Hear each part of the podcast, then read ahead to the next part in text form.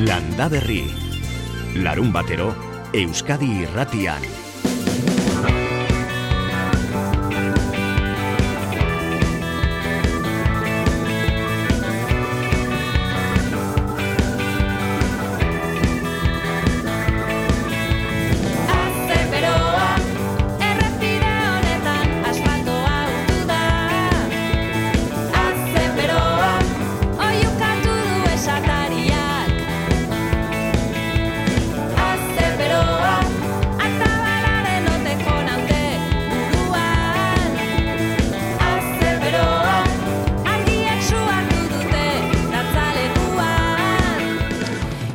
Hitzak ere agortu egin zaizkigun neurririk gabeko bero hau izendatzeko bero galga, bero sapa, motz geratzen dira denak.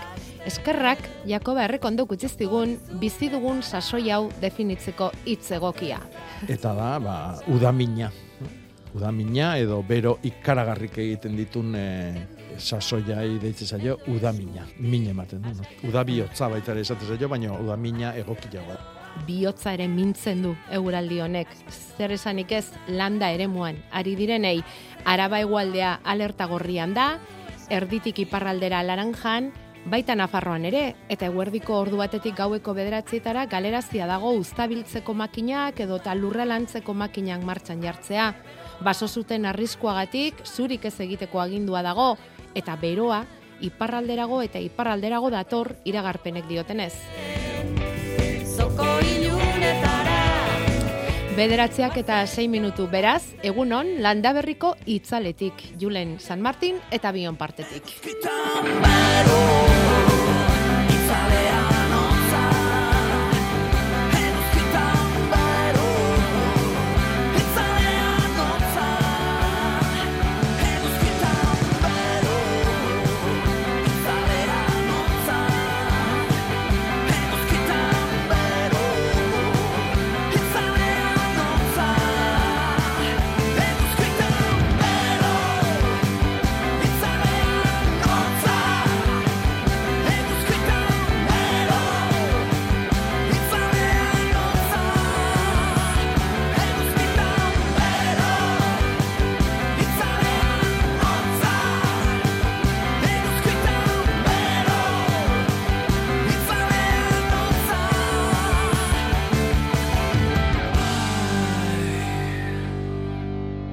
Josu Santa Maria Salazar, kaixo egunon.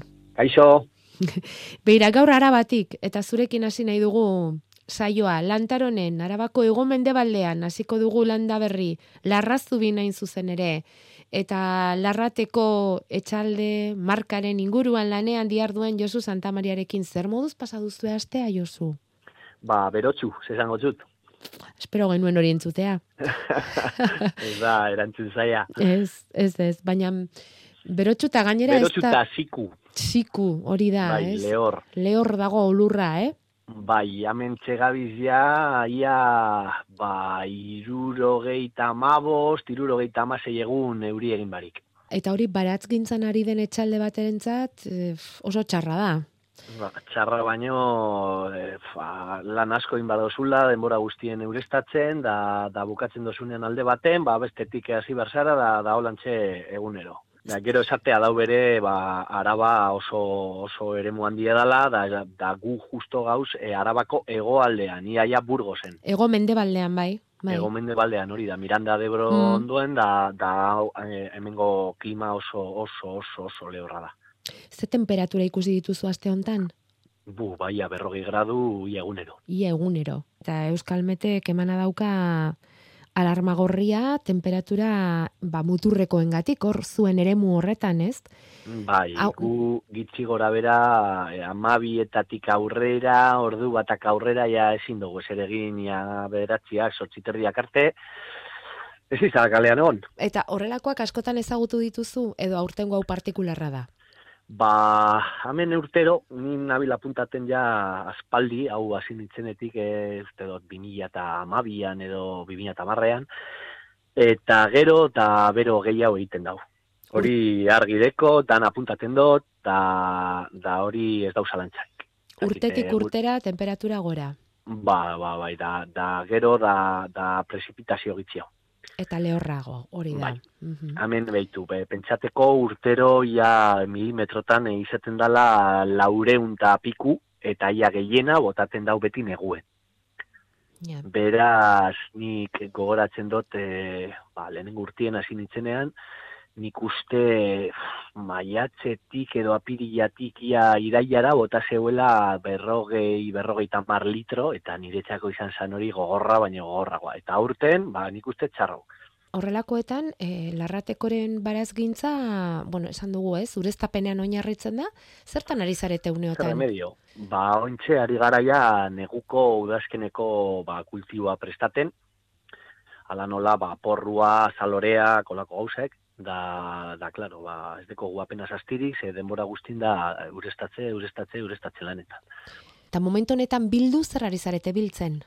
Uh, hau nia, dana, ja, piperra, lehenengo kipulinak, tomatea bere, kalabazinak, Ederra dago bratza, eh? bai, ointxe, ba, lehenengo golden, okaranak bere, aurreko astean San Juan Sagarrak, hemen esate batzegu Carmen Sagarrak, ze Carmen etiketortzen dire San Juanean baino, eta gero, ba, San Pedro Sagarra, ba, ez dakite, datorren astien ez dakize santu dagoen, ba, horren izenetin barko txagu. Eta ikusi dugu, zuen Facebooken, nola baita ere ari zareten tomate landareari kendutako aldasketatik eh, tomate landare berriak sortzen. Bai, guk eh, normalien egiten dugu geure hasi, eh, da batez be gure ba, tomate aldaerak eta baina egie da gure badozu landara lortzea, ba, mintegi ekologikoetan et, ba, justo sasoi honetan oso gatz dala, ba, piperrak, tomateak eta lako gauzak e, lortzea. Zer da pasaten dana, guk egiten dugu lehenengo landak eta tomateana, ba, izaten da hemen beti gabiz leiaren azpien, ez da, e, izotzaren azpien. Gu, guretzako San Prudentzio egunean, e, irius palau aurrera atzera, beti botaten dago azkenengo izotza, da orduen horrek mugatzen gaitu, ipinteko landara maiatza hasieran lehenak. Gero egiten dugu beste landaketa bat ekainan, eta kabuko landaketea, ba, izaten da, ba, ustaiak, nire urte betetxe egunean, San Fermin egunean, gora bera. Tomatearekin ari gara beti, eh? Bai, Bai, eta hori egiten Orduen duzunean, landara bai, lortzeko, ba, zelan eh, sasoi horretan, justo, ba, tomatearen eh, eh, txupoiak edo adar supatzaileak, ba, kentzeko sasoi edalez, ba, ba, aprobetsaten dugu guk nahi dugu zenak, gero, ba, negutegi barrura sartuteko, da, eukiteko, ba, ba, abendurarte arazo barik. Eta aldaska hoiek kendu eta zuzenean lurrera, eramaten lurrean sartzen dituzue? Edo beste, Eh, aprobetsatzen dugu ilargiak eta aprobetsatzen dugu bere ba, eguraldi berotsua egotea.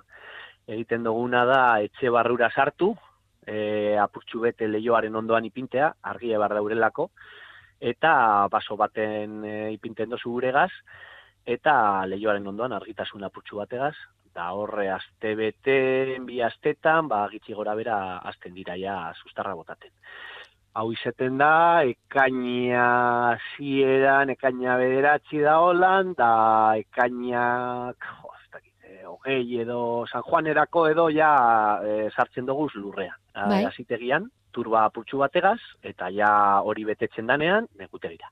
Josu, eta berandu gabiltza operazio hori egiteko, edo egin dezakegu aproba, oraindik ere. Naiz Ba, eta nik- zuke ekainan egiten duzun. Nik aproba beti egingo neuke hola, nik azten data.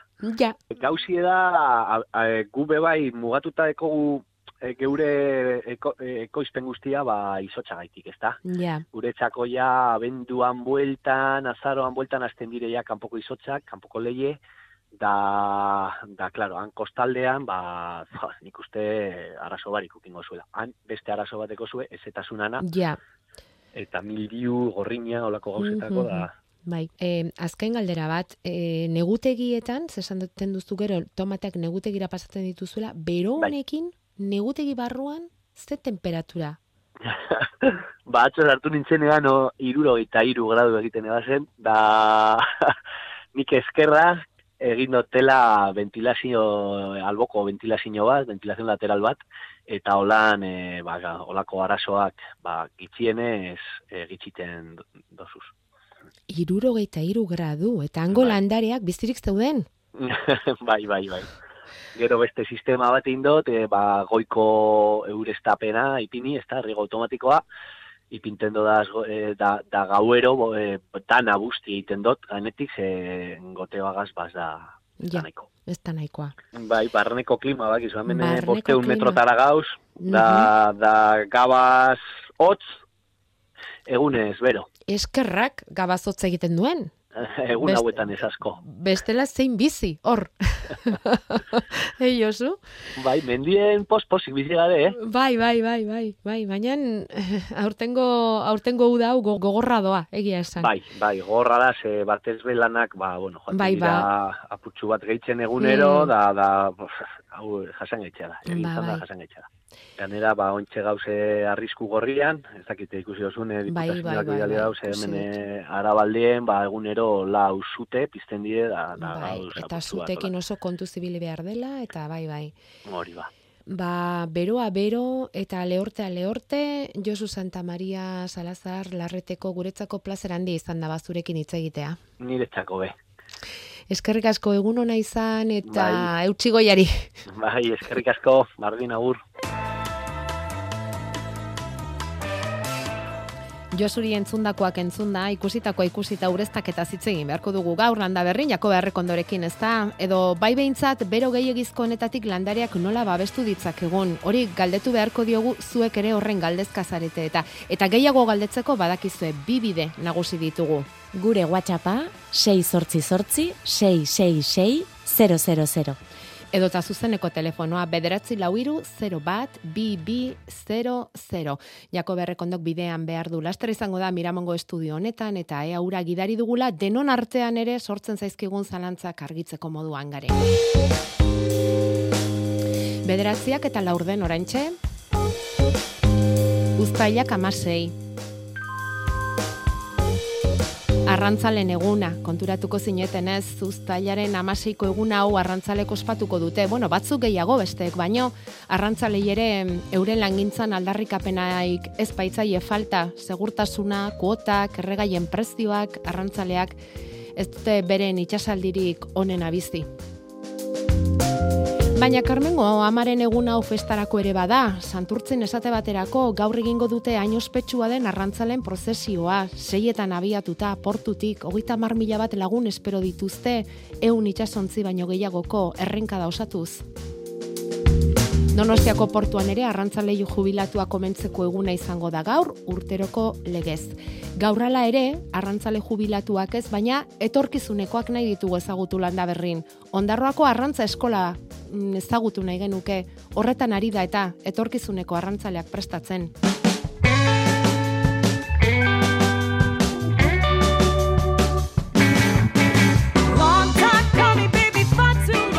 Bajurako eta alturako arrantza, ontzietako makineria mantendu eta kontrolatzea, itsasgarraioa eta alturako arrantza, arrantzale izateko asmoz, edota itsasoari lotuta lan egin nahi duenarentzat, eskola ezagutu nahi dugu, hori ondarroako antiguako ama lanbide eziketa eskolan egiten dute.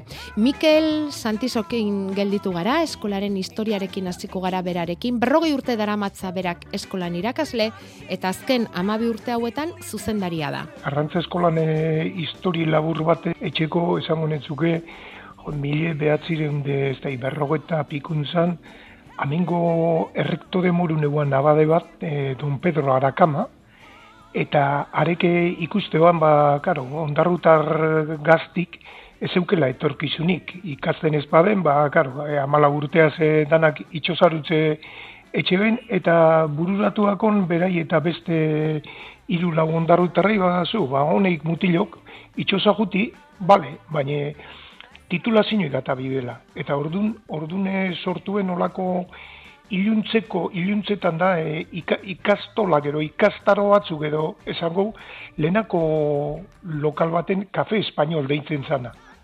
Gero handik sortu zen arrantza eskola bat zarra, eta gero gu gaur egunin gagozen e, eraikuntzi, zan berriztute. Honek edungo dau, e, berrogeta mar iruroi bat urte. E, datorren e, ikasturtin, amendik beste, beste ikastetxea baguz trasladatea, ba, ustez ho- hobetzeko asmuaz. Ondarroako arrantza eskola hau bezalakoak beste bi gehiago dira ego Euskal Herrian, pasaian dago bat, bermeon bestea, irura gainera elkarlanen aritzen dira, arrantza zuzendaritzak eskaintzen dituen ziurtagiri ikastaro eta abarrak eskaintzeko garaian, eta ondarroan, eunda berrogei ikasle inguru dituzte, gaur egun. Eta banatzen di, e, iru eziketa ziklota. Bi goi mailakuk, makina alderdikuk eta zubi alderdikuk, eta bat e, makinetaku.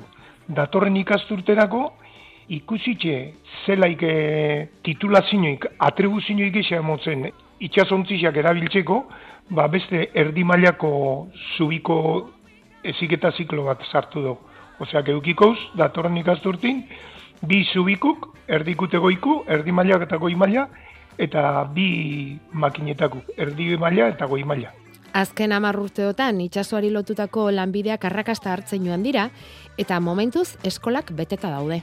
Batzutatoz itxosoko titulazioik eta eta arrantza, arrantza bideratu baik, errekreoko jatitako titulazioik eta balixo itxe, balixo itxe, e, arrantza ikuskari modune kolokateko, salvamento maritimon kolokateko, amarradoritan kolokateko, remolkadoritan kolokateko, e, nahi zut esan, e, etorten di idea bateaz igual, eta karo, gero, bisi modu gero guztetze, ba, arrantza ona baina lehorratzen mana, eta hemen toparote olako ontziola baten e, lanpostu, dakaten titula zinoiaz, eta karo, gitxiki gitxiki etorten di e, lehorreratzen.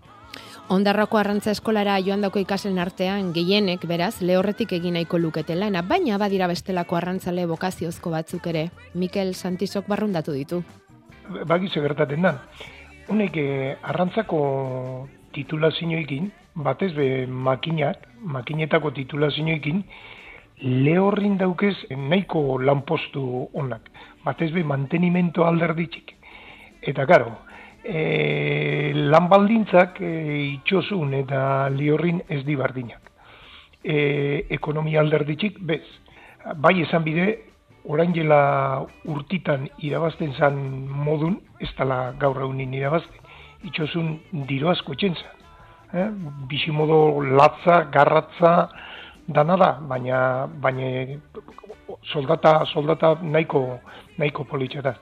Bai esan bide, azkanengo bosturtetatik unutz, batez be itxasontziseak egunek eh, bajurakuk deitzetzaunaguk, eh, litoralin ibiltzen dizenak, e, bai duzela hartzen e, martxa ona, eh, gaztekin martxa ona, batez be lanbaldintzak atxik. Ni pentsaten dut, karo, honek bajurako itxasontziseak, aztelenetik ostiralea txenda lan. Urte guztin, gauzide itxosu guztan bihatzule. Arrantzi guztan bihatzule. Hau da, ondion bada, jenti guztaten gakona. Eta enplegagarritasunari buruz ere galdetu diogu. Arrantzari lotutako lanbideziketako ziklo hauetatik datozen ikasletatik zenbatek lortzen du lanpostua. Itxosun, e, euneko porzentai handi handixe. Handi handixe. Gaur eunin gertaten dana da, e, bueno, beste lanpostu askota modun, e, relebo generazionala da titulazioi dauken jenti, bai patroi eta bai makinistak, ja edade batea, adin batea aliaten daz, eta horrei birda berrelebo generazionala. Eta, karo, lehen izan dute modune itxosu gauza garratza eta hori, karo, ze gertaten da, bauke beran gauza ontxube. Honek, itxosun kotizaten da benak, eukitzen dabe koefiziente reduktore bat. Segun zelako itxasontzizan e, ion dizen e, itxasoratute, ba, behin berrogeita amazei, amazazpi, amazortzi urteaz, jubilazioiko paperak eileik ez.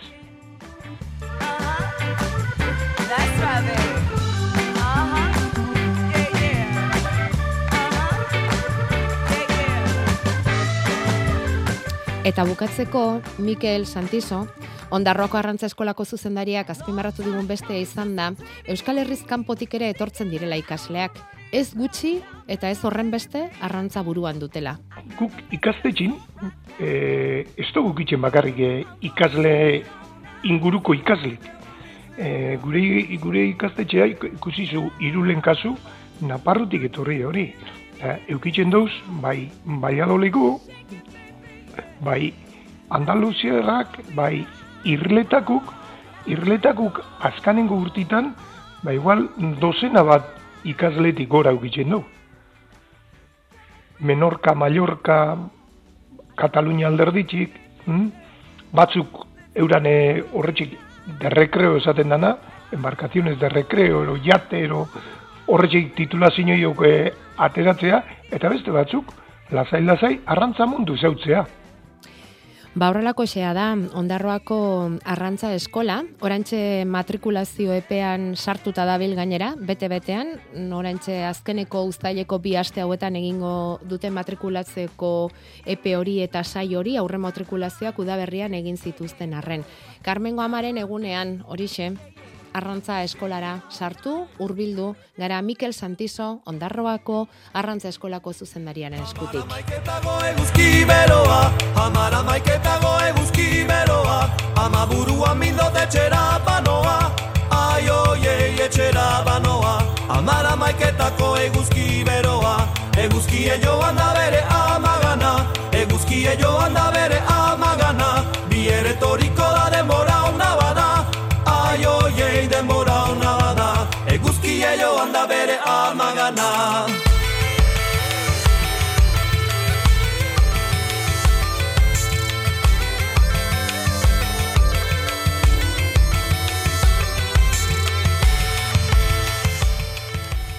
Amarra maiketako eguzki beroa, hortik aurrera zer esanik ez, udaminean, hemen da, Jakoba errekondo iritsi da, egun hon, zer modu zatoz, Jakoba? Egun ondan nahi. Ze giro dakartzu, Eharra do, bantxe. bai? Hemen gainon tambrisa eharra da bil.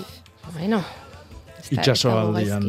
abantailak. Bai, Hmm. bai, bai, bai. Baina geroz eta iparralderago omen dator beroa Bai, ere, bai, bai. ona ere Bai. iritsiko da, eta Bai, goiti bera datorkio. Bai. udaminean jarri gintuzun, eta hau bai dela udamina, eh? Mhm. Udamina benetakoa. Bai. Bueno, ez dakit izan duzun aukera aste honetan mm, esango genuke bi, bi suzko bola izan ditugula, aste azkenean ilargi bete-betea, Mhm. ederra dotorea, Bai, hotza, bai. urdinxka, eta gero egunero ikusten dugu suzko bola gorria lanera bidean, eta Mhm. pixkat, atzerakako ere ematen du, Bai. hain gorri, hain bero ikusten dugun horretan. Bai, bai. Eh, oi dator, eh?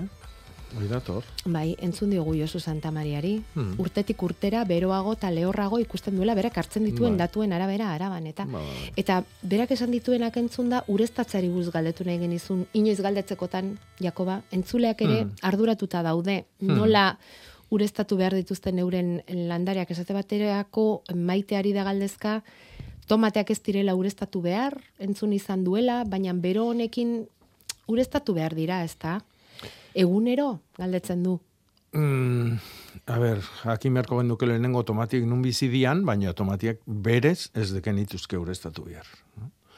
Tomatia jarri zan garatian e, eta, bueno, gero, ekainian e, bide xente indu, hemen e, itxuria atlantikoan.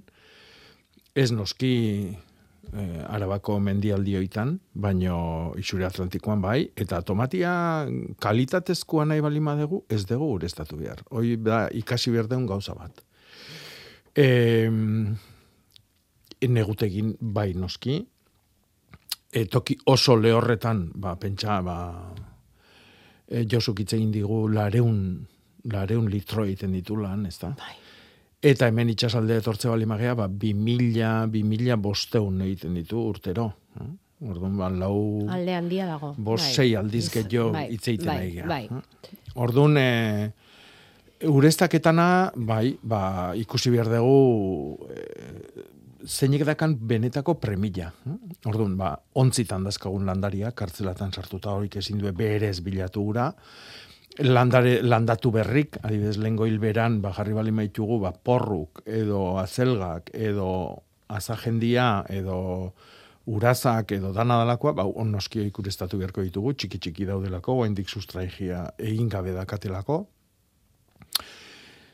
Baina tomatia, piperrak, oik, ba, ja maiatzian jarrita balima genitun, lasai asko utzi beri hortan. Eta ureztatzez kero nola ureztatu behar dira? Ze- Bueno, ureztatu behar deguna beti saiatu behar gea goizian ureztatzen, oso oso garrantzitsua dau. Hau da, il, batzuk ilunabarrian urestatzeko otxura dake. Ilunabarria iristegean ian, eun guztiko bero euski galda horren e, berotasunoi hartuta daka lurrak, landare osuak, ontzita malima daude, lorontzileak baitare. E, ordun, hor, e, hor erabiltzen dugun e, ura, zati haundi bat, haundi haundi bat, jungo zaigu, e, ba, beru horri buelta ematen.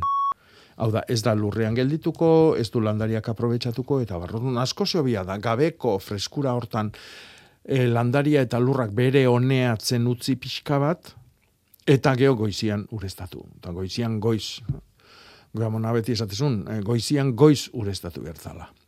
Eta orduan ba, ur horren probetxua askoz hobia da. Goizeko freskuran orduan. Hori da. Bale. Tomatearena egin dugu, beste batek jakin nahiko luke babarrunari ura botatzea kaltegarria ote den, ze e, desegiten ari dira, dio, eta es, etxekoek esaten diate egosi egingo direla. Bai. Hau ere esaten da, eta Bai. zuk esan duzun berotasun hori dutenean, ura Hmm. bota ezkero, ez da, landare egosi egin daitekela.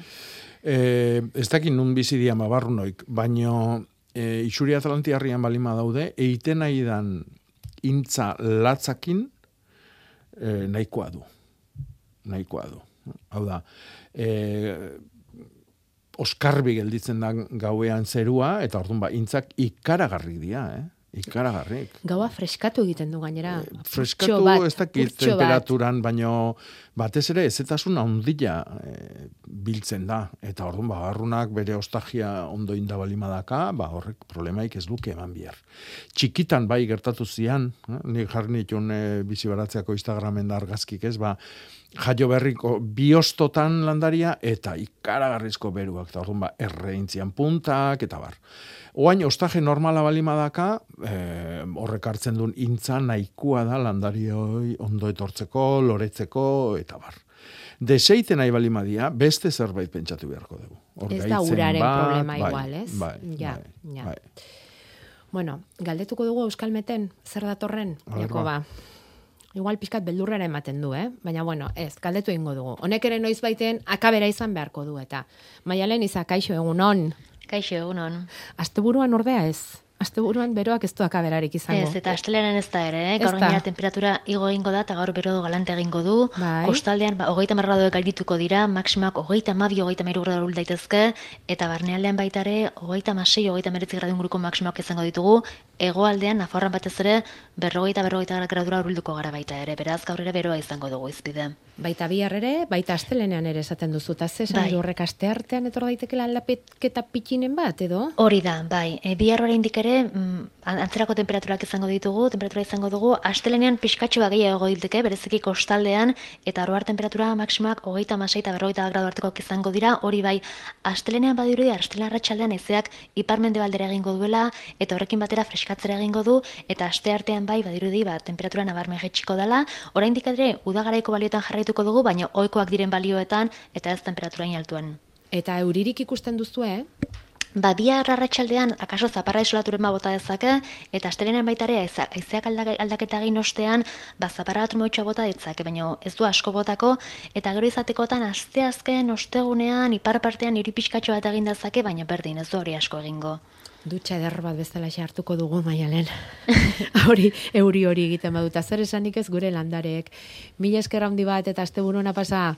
Agor, Eta, Jakoba, e, ureztaketaz eta aritu garenez, etxeko landareak liburuan, hortaz ere hitz egiten da, landare Hmm. gaixoak ere, eta zuk esan duzun bezala, lorontzietan eta preso daude landare horiek ezer behar baldin badute ura eta da, eta Hmm. Konturatu gara, hortxe badauzkagula palean gure entzulei emateko moduan liburuak, gaur izan daiteke eguna proposa, lasai-lasai, ba. itzalean jarri, eta etxeko landareak liburu hartu, eta hor datozen trikimailuak ikusi. Hmm. Bale, gaur zozketa egingo dugu, bai. Ia zeinek egiten duen galdera interesgarri bat. Deitu.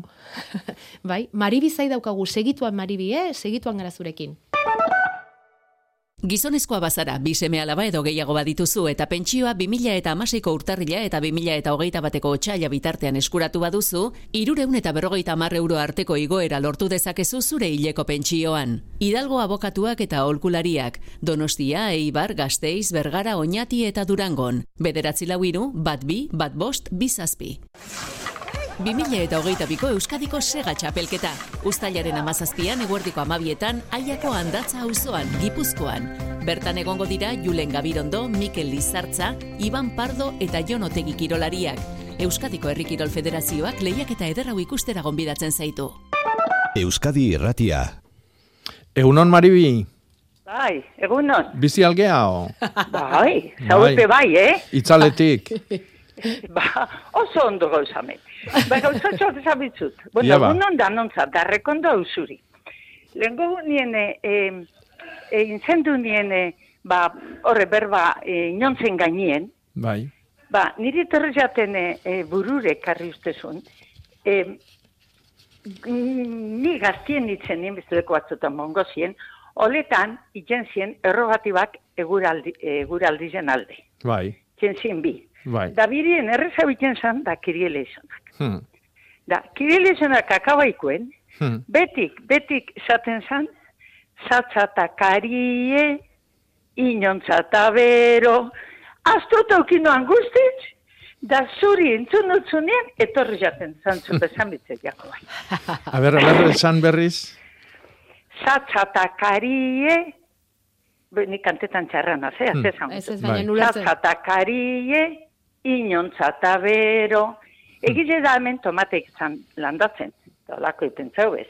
Hmm. Bai, e, bueno, bai lehengo gunien, gauza batzuk alde, bestatzuk ez, ba ni gogoratzen daz, akabetan zan nien kirile izonak, hori izaten zan betik. Bueno, Zatzatakarie, Nik laguntza behar dut. Maribita Jakoba, nik laguntza behar dut. Zatzatakarie hori ulertzen dut. Eta beste zer da? Inon? Inon? Inontza, Ino- da bero, Esplikatu. Inontza zer da? ah, ai, oi, inontza, ah, ba, inontza, erderaz rozio, gabetan iken dauena. Ah, aintza! Ah, claro, zuek zelan zaten duzue? Inontza! Guk inontza holetan. Ez ez, guk baldakizu nola esaten dugun. Eh, Oso hitz zatarra daukagu guk hori esateko. Ah, Basura. Basura undia egin du. Bai, bas, Eh. basura Bai. izaten da inuntza haundi haundila danian. ah, bai, hemen inontzak iken dauz? Ah, Ba, inontza. gaur bedo busti, busti, bai, eh, Hmm. ba, baitu, holetan hori, e, zaldi joi, oten zan, Bai, bai, bai, bai, akabaute, bai, bai. da, nik izan da, nahi, hau, seguruti jakin besta bingo. Ke Da ba? betik izaten ba, zan, ba. zatzatakarie, Eh, bazu, eguraldi zen alde itzen zan, Hmm. Bai, bai, bai. baratzetan eh, lanagaitik, da, zatzatakarie, da, erantzune, inontza eta bero. Inontza Hmm. eta bero. Eta galde, galdera da, euririk egiten altzuen, errogatiba hoien ondoren. Ba, ezakit. Batzuetan baita bestetan ez, ezta? Da, Hoi, netatik. hoi ez da garrantzitsua. Sinistia eta zerbait egin Bai, dezake pentsatzia. segurutik, Eurizen goban da denpora hona, zeleno badakizu eurize asko gehiago iken zana. Bai, hoxe. Hmm. Bai, Osa, ike bana. Da, orduen, eh, segurutik izango zan Hmm. euri asko, Bai. da denpora hona izen, ni gogoratzen daz, errogatibi pinit eurize botala izeten zala, be, bai. Hemen biken ziren, bat zantikurutzia eta beste bate urkiola. Hmm. Bai, Bueno, hori bai. esaldi jo, izate, hori kiriele izan doi, aumentu, eta Bai. segurutik ez da jakingo jako bapes. Hmm. Hemen besteren Da. batere, besteren batere inguratu dazuk bezala xe, ederki asko dakiena. Satsa eta karie, inontza eta bero. Uste dut esaten duela, bai, bauna, oso ondori zara, oso ondo. Ba hori. Eskerrik asko, Maribi. Bueno, egun hona pasau, eh? Baita zuk Berdin. ere. Da zorizionak ikendo zuen lanagaitik. Bai, ba, gaur zukin dezu lana. Bai, que bai, bai, bai. Hartu bermud bat itzalian gure kontua. Hori da. Vale, vale, ederto, bueno. Bai. Agur. Bai, agur. izan, eskerrik asko. Altxorra bezala gordeko dugu, Maribi, koletatik utzi digun esaera hori. Bueno, tomateak. Eta tomateak babesteko jarritako txapela horren azpian, noiz komeni da ureztatzea, Jakoba. Ez da ureztatu behar. A ber, esan zazu argi eta garbi. Tomatea ez da ureztatu behar. Ez. Kitxo, aztu lan horrekin. E, Hmm. egin, beste, beste lan bat. Txerri tomate landarearen kimuak ez direla kendu behar, horrela alda. E, ez da o, zertan kendu beharrik. E, gerezi tomatiak hain emankorrak dira, hainbesteneko indarra daukate eta frutua hain txikila nola e, inbiar duten, ba, oso oso oso ugarila da. Orduan, ba, gai da adarrak utzitare, e, hortikan sortzen dian lore eta fruitua idi, e, bihar duten aina janari emateko. Orduan, nahi izan ezkeo, inauzi, bestela utzi beri hortan, eta usta handigoa izango dugu. Bueno, oso ondo. Eskerrak, eskerrak hemen denetarako eh, esan dut panik denon artean egingo genuela eta eta alaxe da. Basura ez da hitzatarra, basaura da. Hmm. Vale. Lasai hau gelditzen naiz. Hmm. E, tipula gorria biltzeko zori zorian denak, ezta, Jakoba? Bai, Denak ez, baina jarri dutenak eta etxe askotan behintzat, bai, galdezka dituztu batetik eta bestetik, e, berdea ja e, sikatu zaie, tipula gorriei noiz da hauek biltzeko garai egokia. Bueno, bire, eh, konservazioan pentsatzen nahi bali magea, hau da, luze irauteko pentsatzen nahi bali magea, hilberan bildu behar dugu. Eta hilberan egokina da sustrai egunak izatia. Hilberan sartuko gea datorren hogeita zeian. E, eta sustrai eguna izango dia bi arratsaldia hiru eta lau. Eh, Batez ere, hiru eta lau.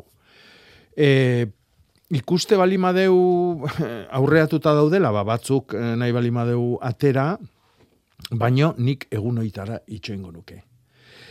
Goiz jarritakuak agian aurreko hilberan bildu bihertzian. eh? Aurreko hilberan, ba, justu, lengo aste arti hontan bukatu dan hil, hilberan. eh? Baino lasai, giruokin ez di alperri galduko.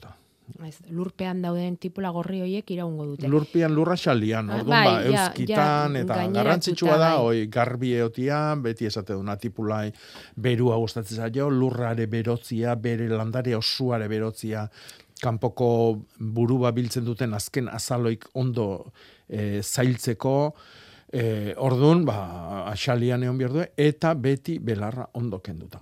Vale. Eta Eguzki galdatan. Goi, eh, esan duzu, eh? berez, ustailaren iruta laua, ezta? Esan dugu. Abuztuan. Oh, abuztua, hori da. Abuztuaren iruta laua izango lirateke egunik egoki egokienak. Nola, nola gorde behar dira hoiek, noiz? Bueno, lurretikan eh, askatu eta beri hortan utzi, lur gainean, edo toki garbigo bat balimadakau baitare eguzkitan ba hormigoi gainean, utzi dezakegu, edo eh? eguzki, eguzkitan egon behar due, egun bat, bi, iru, eh? albalimadeu intzak harrapatzen ez ditula, e, horrekin lortzen deuna da, e, a, sustrai artian eta gelditzen dan lur apurroi ondo ondo lehortzia eta gero ba pixkat astindu eta erres askatzeko moduan. Hau da, konservazioa dihoaztinean lur arrastoik ez eamatia oso garrantzitsua da. Eta gero, e, esaten da, ondona konservatzen diela tipula, kordatan, zintzilik, ilunpetan, hau garrantzitsua da, eta toki ondo oreatutako batian. Eta aldan eta freskona, noski. Mhm. Elkarri lotuta, ez da? Bai. Alako xe xortak Bai, egin kordak edo inda. Mhm. Orduan, Vale. e, garrantzitsua da, temperatura aldan bajuena, argitik ez, eta ondo oreatua. Aireatua. Bai. Hori da.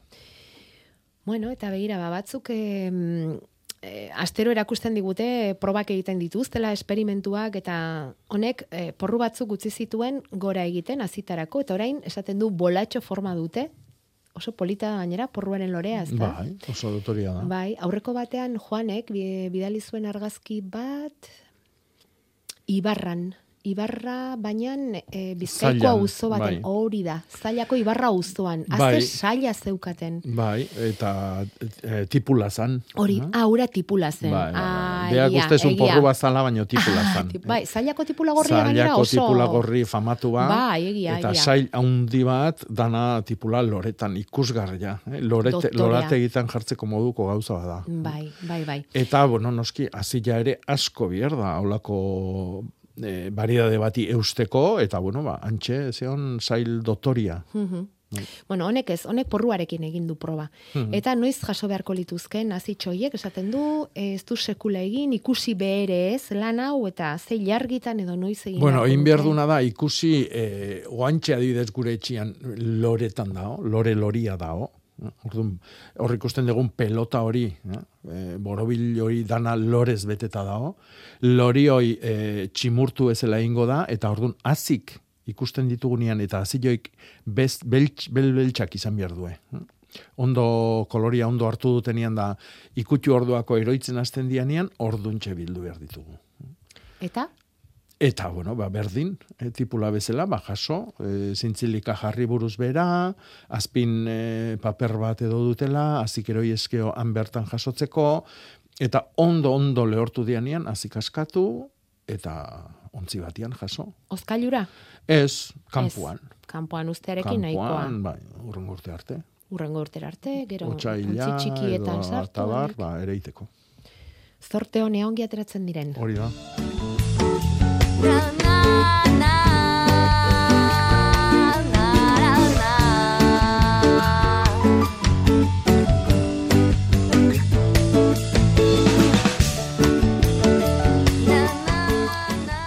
Basaura hitza dela, intza dela, basura, basaura, intza dela ikasi dugu, ikasi dugu inontza esaten dutela bizkaiko oletan, eta beste hitz bat jasotzeko pres gaudeiako bazure gandik aste honetan.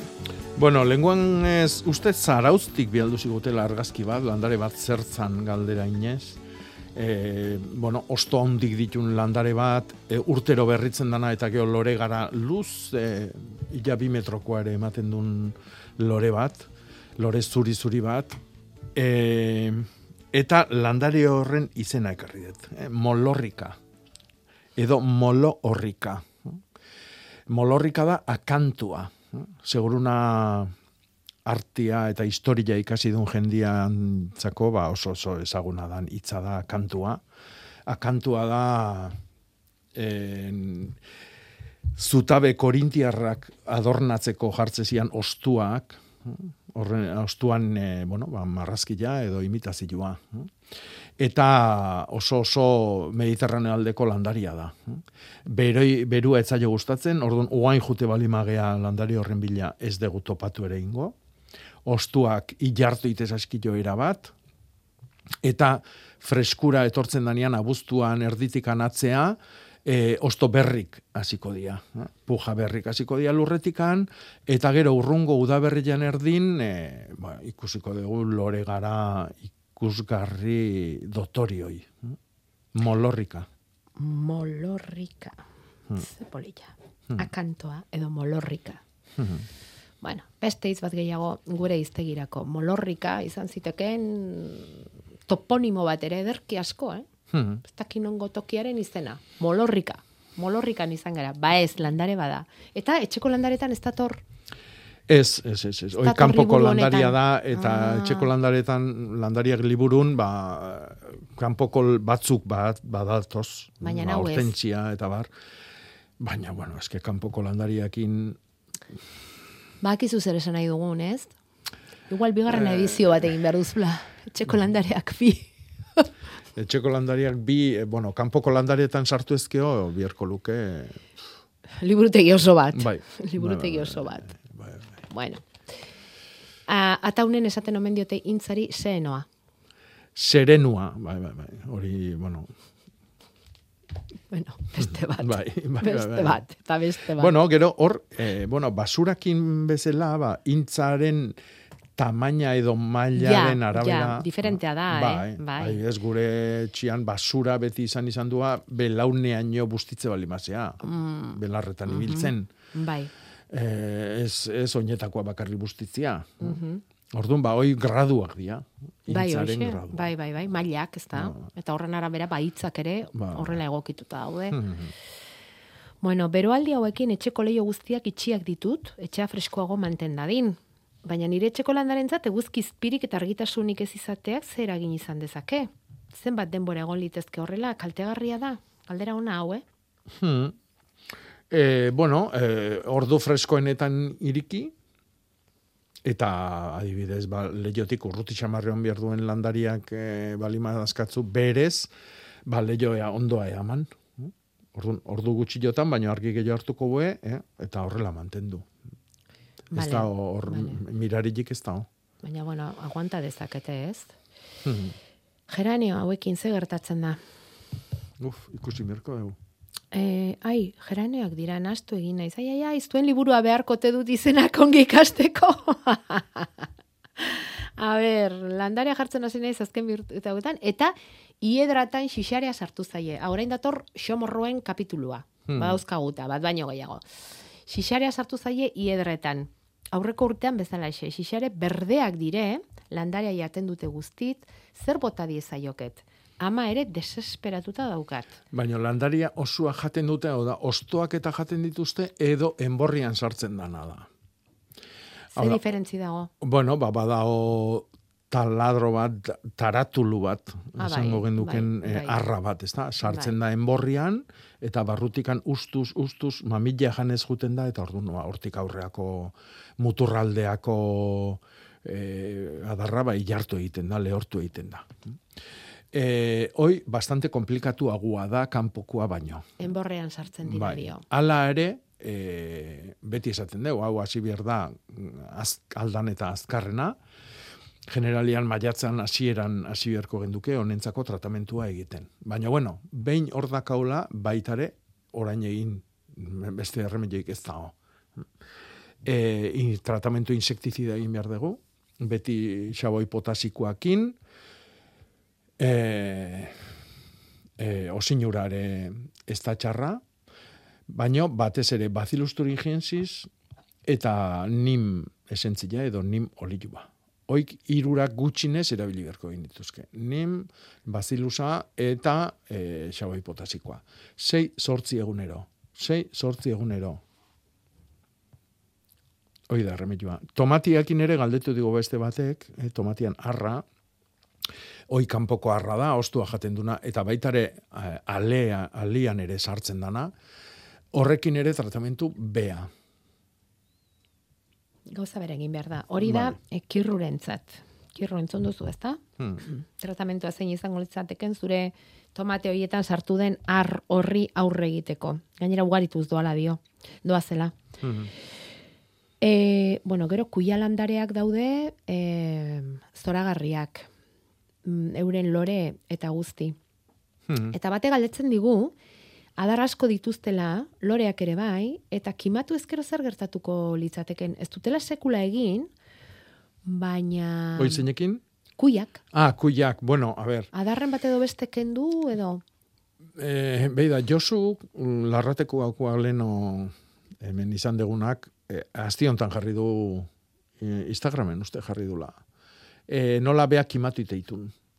Hau espezialista da barazkitan, Josu, eta, bueno, ba, kuiak, ez dakiz zenbat ingotun urtian. Izugarri, bat, bai. bai, bai.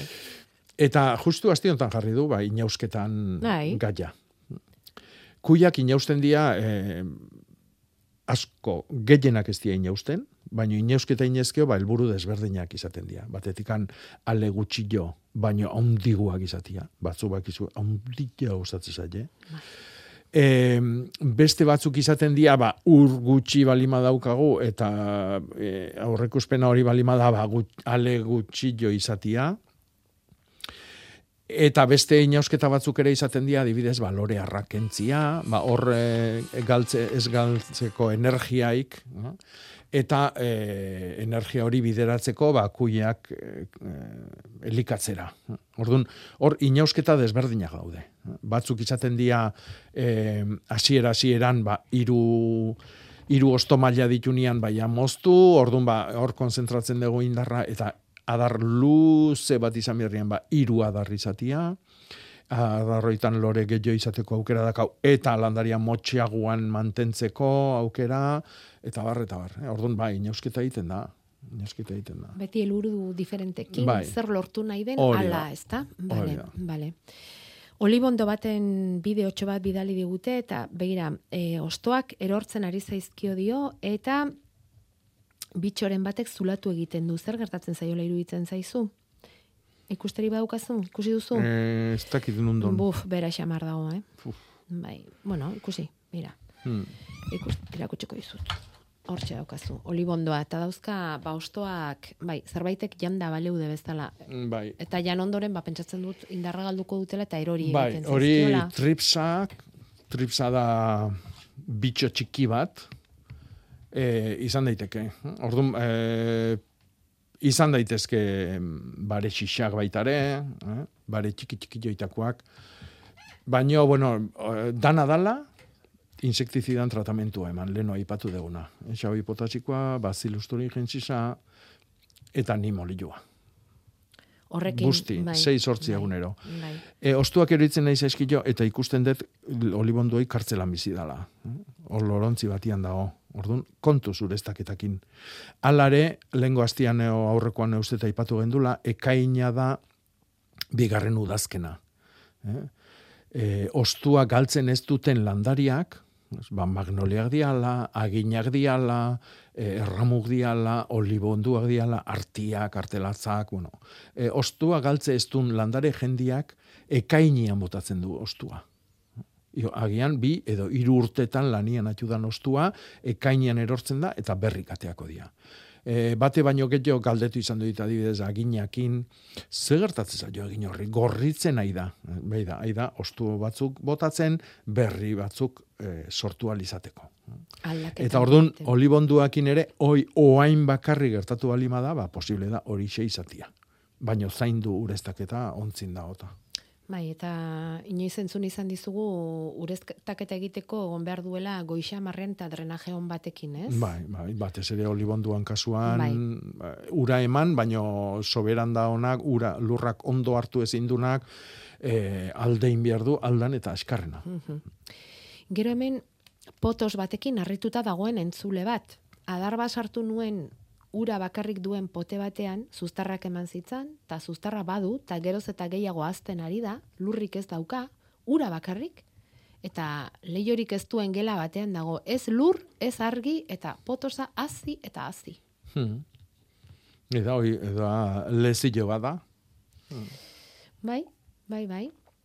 Lezio bat, probak egiteko. Landariak lurretikan janarik hartzen dituzten noski. E, uretan daon potos aldaska hoi, eskeje hoi, horri ez eskatu loretzia eta fruta ematia eta azila ematia, baina azita azingo da. Hau da, landariak janari jartzen dute lurretik, baino ez dugu aztu bier, landarian janari garrantzitsuena ostoetatik hartzen duten karbono dioksidoa dela. Horri, hori erabiltzen dute gero, berak janariak sortzeko, azukriak sortzeko. E, ez da edozein landare potosa bezala hasiko. Potosa, bueno, berez da pff, ikaragarrezko sasila egiten dan landaria, ikaragarrezko indarra daka eta kemena. Orduan, e, e, hor- horrela etortzeko, ba, esaten duna, ba, landare askok ez dute balio, baina hau bai. Baina ez, ez uste urakin bakarrik azten nahi dani, baizik, airetikan hartzen duen karbono dioksidua Gure mesederako. Dudi gabe. Ar- Argia eh, aizia garbitu egiten du, iragazi, eta gero oxigenua bueltan ematen digute gainera.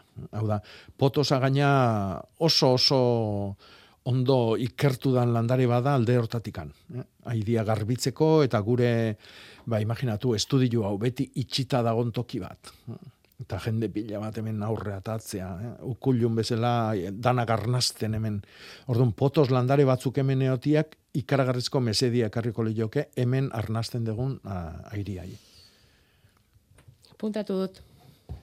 Hoi da. Txeko lanetarako. Gaurkoa amaitu aurretik karatonat ibiltzeko asmorik bazenute ere hainbat itzordu landa berritik. Ileko irugarren zapatua izaki gaur as- arrasaten azoka eguna dute. Seberaltue plazan bederatzietatik mugimendua dira eta gaur txakolinak izango du presentzia berezia. Urte guztian ziarritzen dan azoka bada, e, gure helburua izaten da bertako produktua sustatzia, eta gero saiatzen gaz beti egun eh, azoka egun hori borobiltzen beste ekintza osagarri batekin. Eta ustaia ba, bada mm, aproposa ba, txakolina dastatzeko eta e, horregaitxik bertan baiaran be txakolina itxen danez eta jendiai ezagutarazteko eta bertako produktuak kon- kontsumitzeko, ba, hori hortarako antolatzen dugu. Nerea Laspiur arrasateko toki garapeneko teknikaria. Merkatu eguna dute gaur maulen ere. Festetan dira zuberoako hiriburuan ostiralazkeroztik eta horren barruan gaur goizean azoka prestatu dute. Eta mutrikun ere, portuan merkatu txikia izango da gaur, herriko ekoizlen produktuak zuzenean erosteko aukera emango duena zuzen ere, ordu biak arte. Basoa fundazioak zuaitz osto zabala kudeatzeko bigarren saioa eskainiko du gaur eta aste artean. Zuaitz espezie osto zabalez osatutako basoa kudeatzeko saio teorikoak ekainean egin zituen eta orain saio praktikoak eskaintzekotan dira. Gaur aiaran egingo dute arabako luia ondo nain zuzen ere eta amarretan dira horretan astekoak. Aste artean berriz bizkaiko garain arratsaldeko seietan. Zesa soitan burutu lanak, zein tresna erabili, nola eta gainerako azalpenak emango dituzte. Bukatu beharra daukagu Jakoba. Ia ba. Zer esanez? Ba, be, hemen idatzi digu bateko laskar askar esan da bere amak e, erabiltzen zuen soluzio bat landariantzako eta dan bere pixa urakin rebajatu eta ongarri bezala. Eta hau jende askok erabiltzen duen ongarri bada. E, batez ere ostoa eman behar duten landariantzako. Nahi hau mutiloko emakume batek erakutsi zidan, beak nola esparragera ederra ukitzeko hori egiten zuen. Eta probatu duzu? Bai, Eta balio du? bai, dudipe. Vale. Hor beste remedio bat gaurkoa bukatzeko. Nitrogeno dosi Bueno. ederra. Bueno, botos, botosak estudiorako, pixa rebajatu landarentzako, ze ondo. Eta txeko landareak zein emango diogu? Iedra eta la, eta geranioak nahaztu dituen horri? Bai, Ikasten joan dadin? adibidez. Venga, jarriko gara berarekin harremanetan. Mila eskerra handi bat. Vale. Gaurkoagatik zuri eta denoi.